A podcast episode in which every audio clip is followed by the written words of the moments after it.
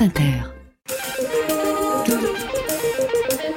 Faut-il mettre au travail les bénéficiaires du RSA Alors si on pose la question, c'est qu'avant-hier, la loi sur le RSA a été adoptée à l'Assemblée nationale. Elle stipule que son versement est conditionné à 15 heures de travail hebdomadaire et à une inscription automatique à Pôle emploi qui deviendra en janvier France Travail. France Travail.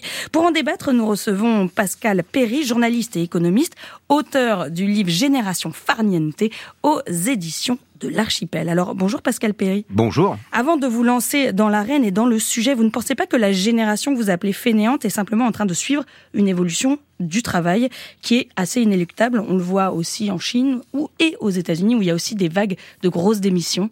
Alors, des grosses vagues de démissions. Exception, exception à votre honneur, je, je ne parle pas de génération feignante. Je parle de génération farniente, ce qui n'est pas tout à fait le, la même chose. Et euh, je pense que vous avez eu tort, parce que moi, j'en reste à la génération euh, farniente. Je ne dis pas que les Français sont paresseux. Je rappelle simplement dans ce livre que le modèle social auquel nous sommes tous adossés, c'est-à-dire la retraite, la, la, protection contre la maladie, les aléas de la vie, euh, c'est indexé sur la quantité de travail. C'est le choix qu'ont fait euh, les membres du Conseil national de la résistance en 1945, d'ailleurs passer de l'assistance sociale à l'assurance sociale. Et l'assurance, vous la produisez comment? Vous la produisez en travaillant. C'est parce que vous travaillez, vous payez des cotisations sociales. Ça s'appelle le coin social. Vous savez, c'est l'écart qu'il y a entre le brut et le net.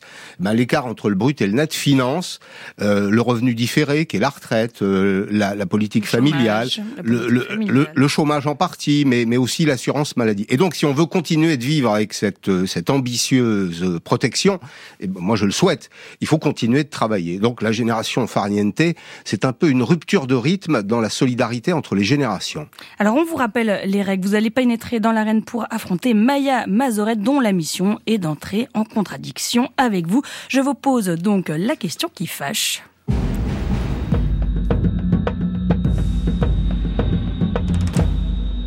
Alors, Pascal Perry, faut-il mettre les bénéficiaires du RSA au travail?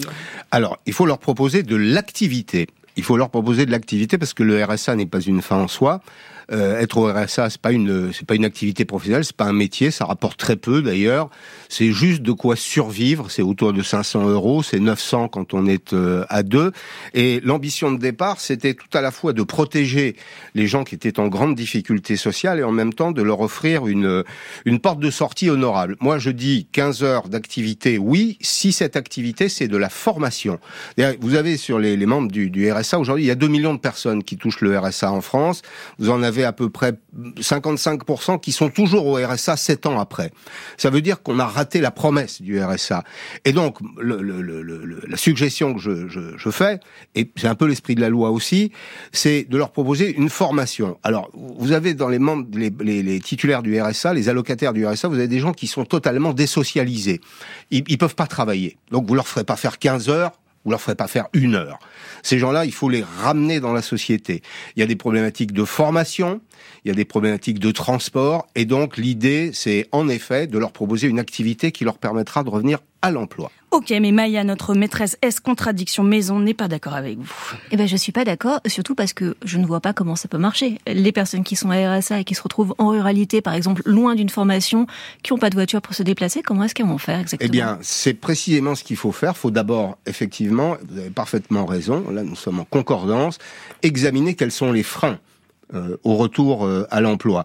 Pourquoi est-ce qu'on est au RSA et pourquoi est-ce qu'il y a des freins? Les freins, en général, c'est celui que vous venez d'évoquer, c'est la question des transports, c'est la question de la garde des enfants, c'est la question du logement. Donc si on veut véritablement ramener cette population vers l'activité, il faut euh, vaincre tous ces freins et donc dégager des moyens, d'abord des moyens financiers, bien sûr, il y en a qui sont disponibles, et des moyens humains. Mais vous avez raison, on accédera à une activité, et dans mon esprit plutôt à une formation, que si on a régler au préalable tous ces problèmes. Heureusement, tout le monde n'est pas concerné. Et là, vous pensez pas qu'en fait, on va dépenser beaucoup, beaucoup plus d'argent qu'on n'a pas pour non, gagner, euh, pour finalement en fait évincer du RSA des personnes qui pourraient y rester? Bah, Je crois pas. D'abord, je pense que le fait de rester au RSA, bah, une fin en soi. Bah, interroger les gens. Qui Alors, sont on sait au que RSA. chaque année, par exemple, 20 à 25 des gens qui touchent le RSA en sortent. Donc, c'est pas vrai qu'ils y restent pour toujours. Non, je vous ai dit, plus de 50% sont toujours au RSA après cette année, cette année de RSA. C'est très insatisfaisant. Et, sur, le reste, vous avez raison, il faut effectivement vaincre les freins et ensuite proposer une activité. Vous, vous, me demandez si ça coûtera plus cher. Quel est le coût de la socialisation en France? Chaque année, en France, on dépense 70 milliards d'euros en assistance sociale. L'assistance, c'est le contraire de l'assurance. C'est-à-dire que c'est la, la bonne volonté de l'État, si vous voulez. Est-ce qu'on peut forcer la socialisation? Écoutez, il y a des gens qui ne reviendront pas en emploi. Il faut faire un compte Et qu'est-ce qu'on en fait? Ils finissent SDF alors? Non. Alors d'abord, ils basculent en général. Il y a 25% des gens au RSA qui euh, sont, deviennent allocataires à ce qu'on appelle euh, euh, l'allocation adulte handicapé. C'est-à-dire qu'ils passent de 500 à 900 euros. C'est même, il y, a, un petit mieux 10 ans, si vous voulez, dans le domaine financier.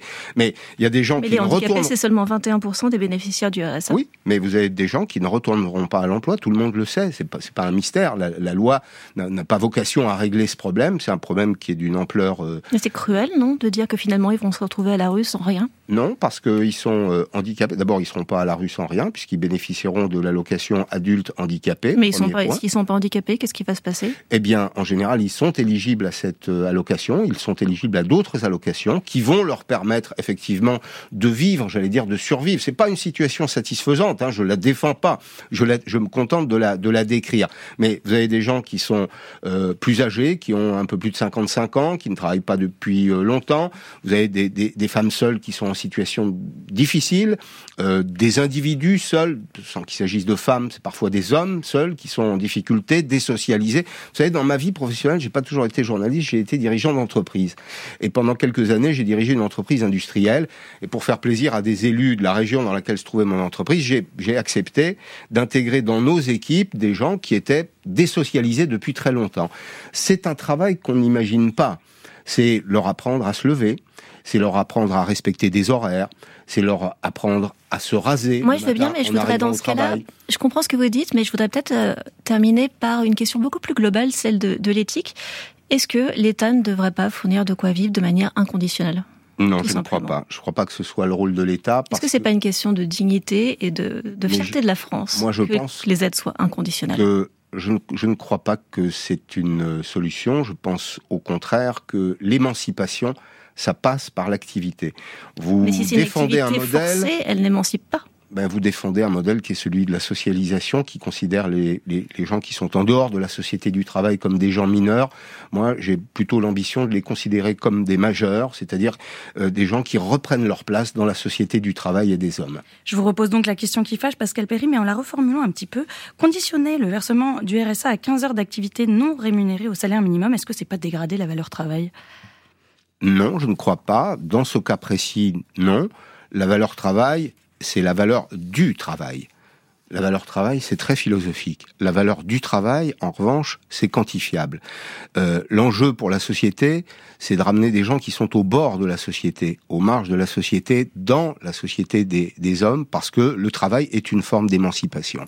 Merci, au revoir Pascal Perry. Vous êtes l'auteur, je le répète, de Génération Farniente. C'est paru en septembre aux éditions de l'Archipel.